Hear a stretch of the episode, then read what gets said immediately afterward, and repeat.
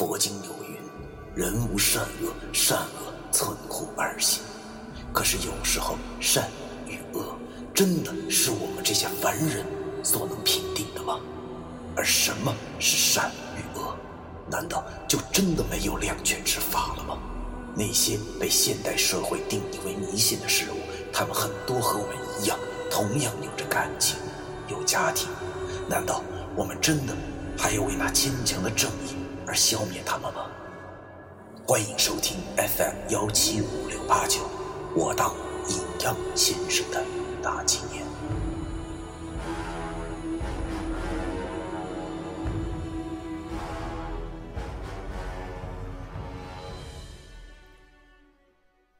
终章，我当阴阳先生的那几年。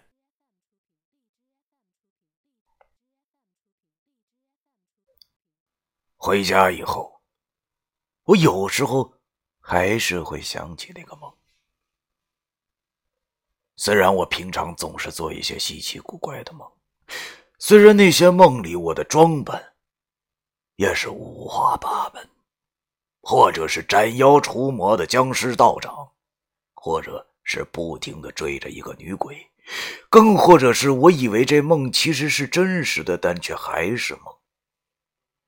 不过当晚我的那个梦，却出奇的清晰，以至于醒来后还没有忘记，因为我所梦到的，正是三生石中我看见的东西。在梦中的我，依旧是一名看官，静静的看着这部电影的上演，以至于醒来时。还在纳闷如果人生也是场电影，那梦还是一场电影；如果是这样的话，那梦和醒又有什么区别呢？真是无法了解啊！不过我却释然了，原来我上辈子和常天庆是兄弟，我终于明白了为什么常天庆会无缘无故的救我。原来是这么一回事哎呀，不管了，爱咋咋地吧。想那么多他妈干什么呀？我忽然明白了，无论前世如何，后世怎样，但是都不是最重要的。我才二十多岁，我的人生还有很长很长，我可以选择。我也确实做出了选择，虽然我失去了很多东西，但是我却并没有后悔。我忽然很庆幸自己的经历。我虽然受尽了苦难，但是确实感悟到了一些别人一生都无法感悟到的，就好像是梦中黄帽子对我说的那句话。我终于有些明白这句话的意思。五蕴皆苦，而五蕴齐全，又是有情，众生有情，而贪欢暮色，爱欲之河流转生死，爱乐受，爱有，爱无常，于是六道轮回，苦海无涯。这真是有情皆孽，无情太苦。我明白了这个道理。可是有些事情就是这样，即使明白，却依旧无法逃脱。不过想想也想开了，众生既然都在受苦，那多我一个少我一个，又有什么区别呢？都不重要了。回到了家，见到了哭泣的奶奶和老爹。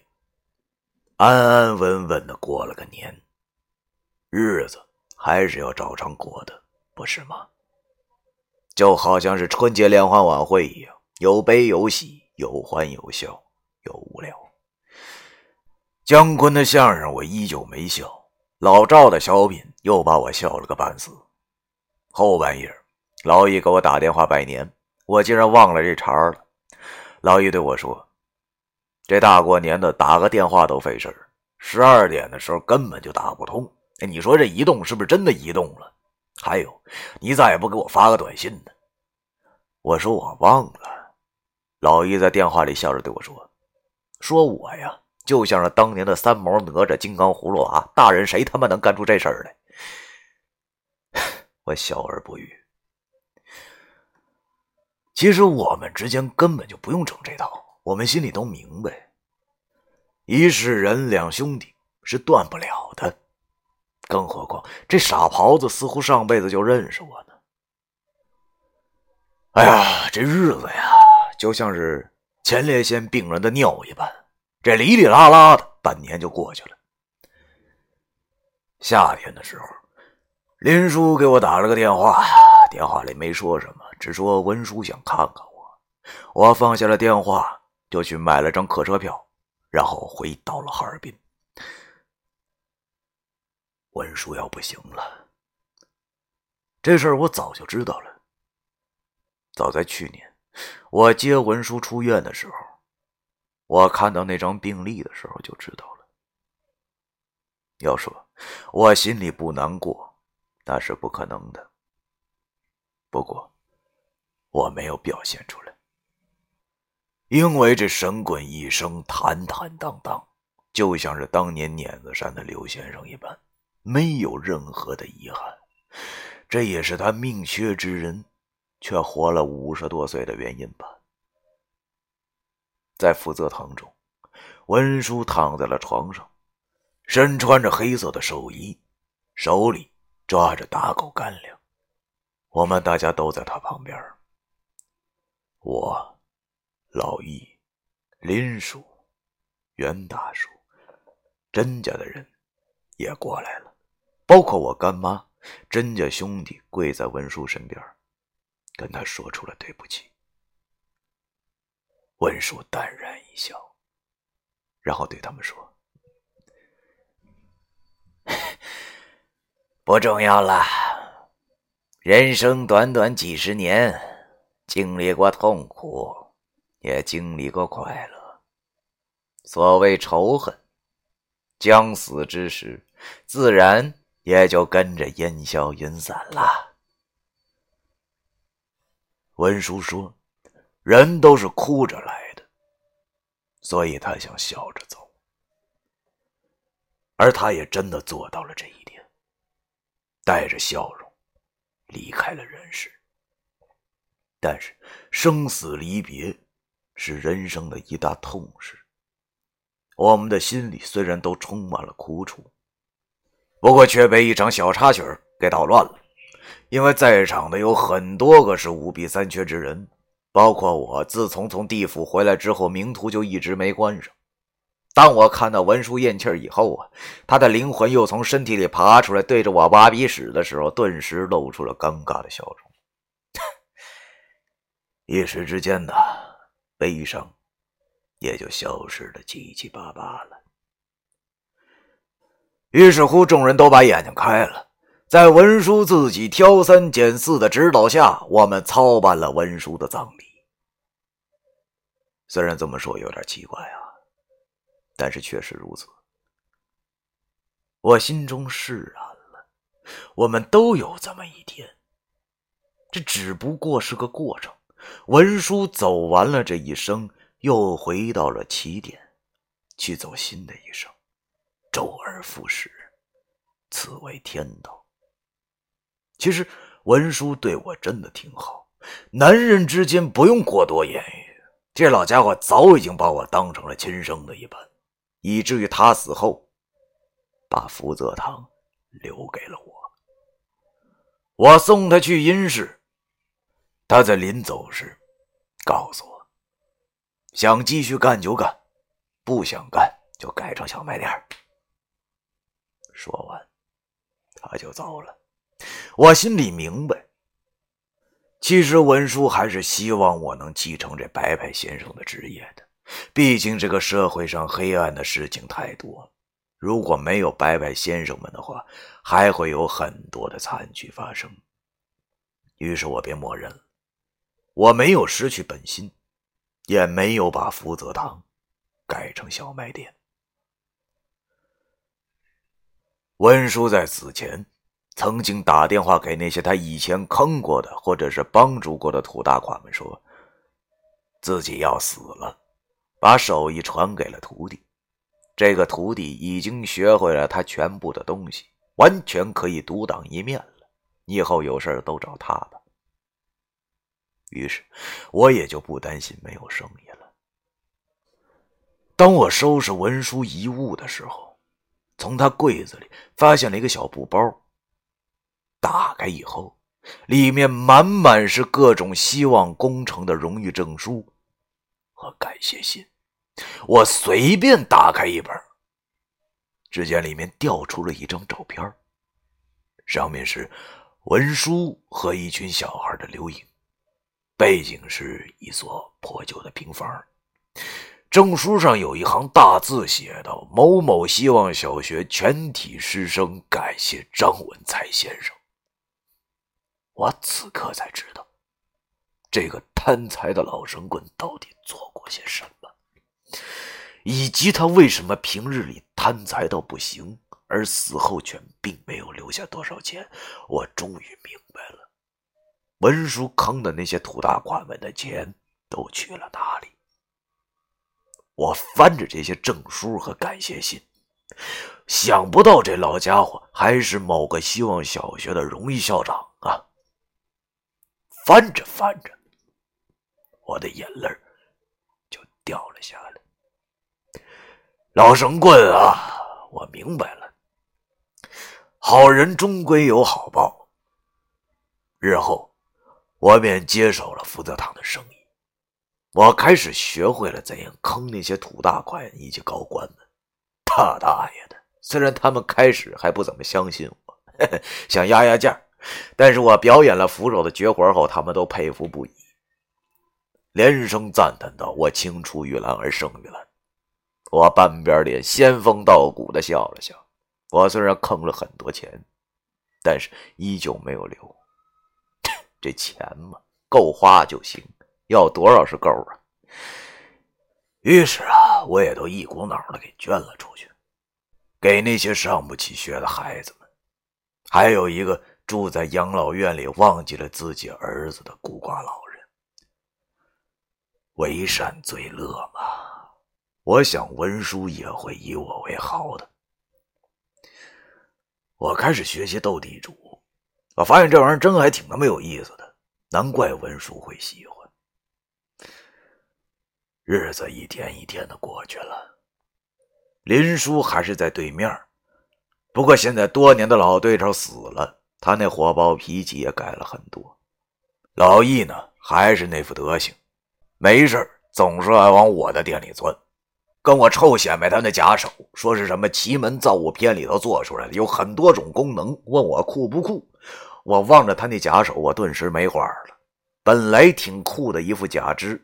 却在上头画了个兔斯基，这老易还跟我臭显摆，说这是他媳妇儿帮他画的，因为他觉得这样很温馨。他媳妇儿自然是张雅欣了。张雅欣忘记了很多事情以后，还真就喜欢上了老易这个天然呆。不得不说，世事难料啊！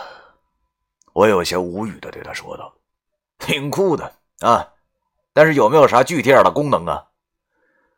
老易轻蔑的笑了笑，然后走到我店里养的花盆前，把假手的食指掰了下来，里边是个钉子。他晃了晃，那钉子竟然渗出水来。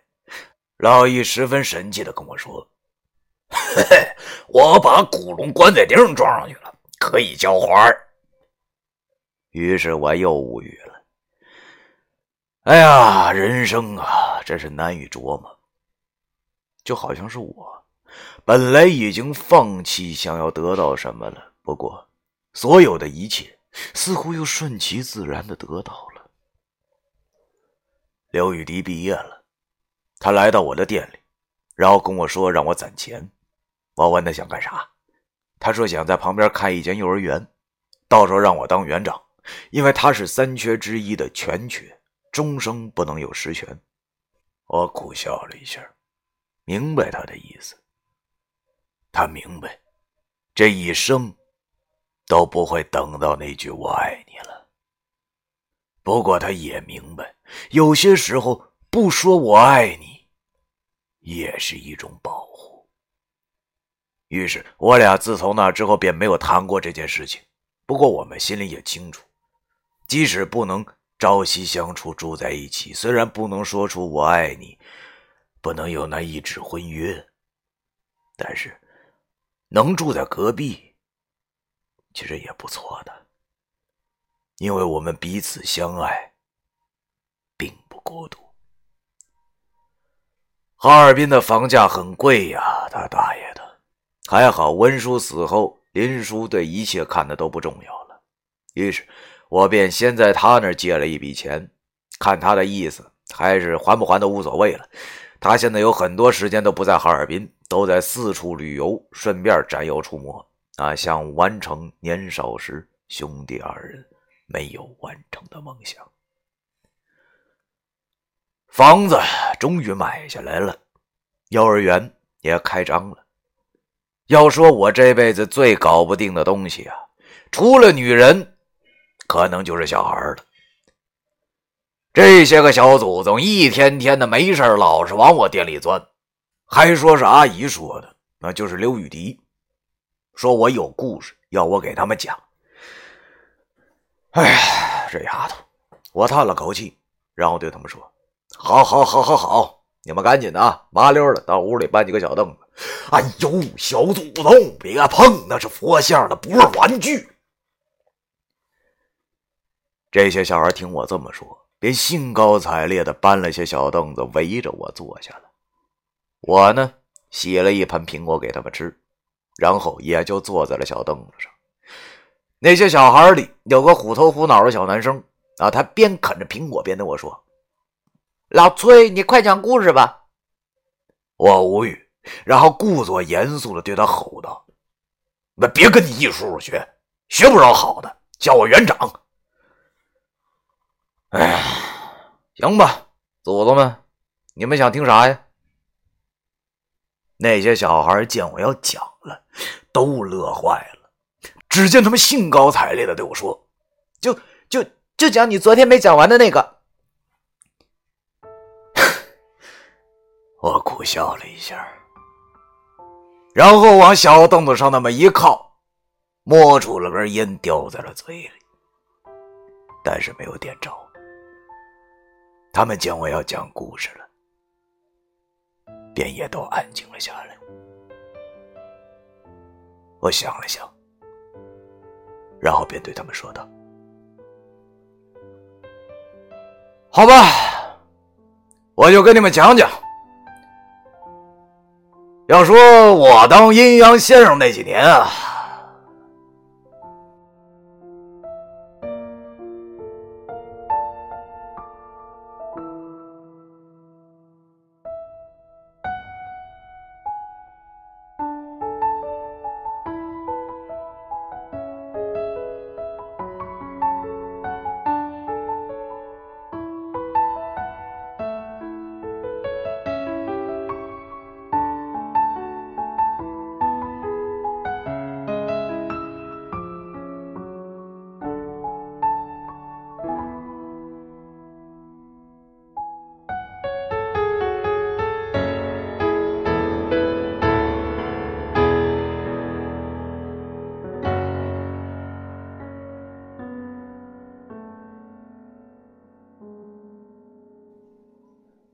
终章。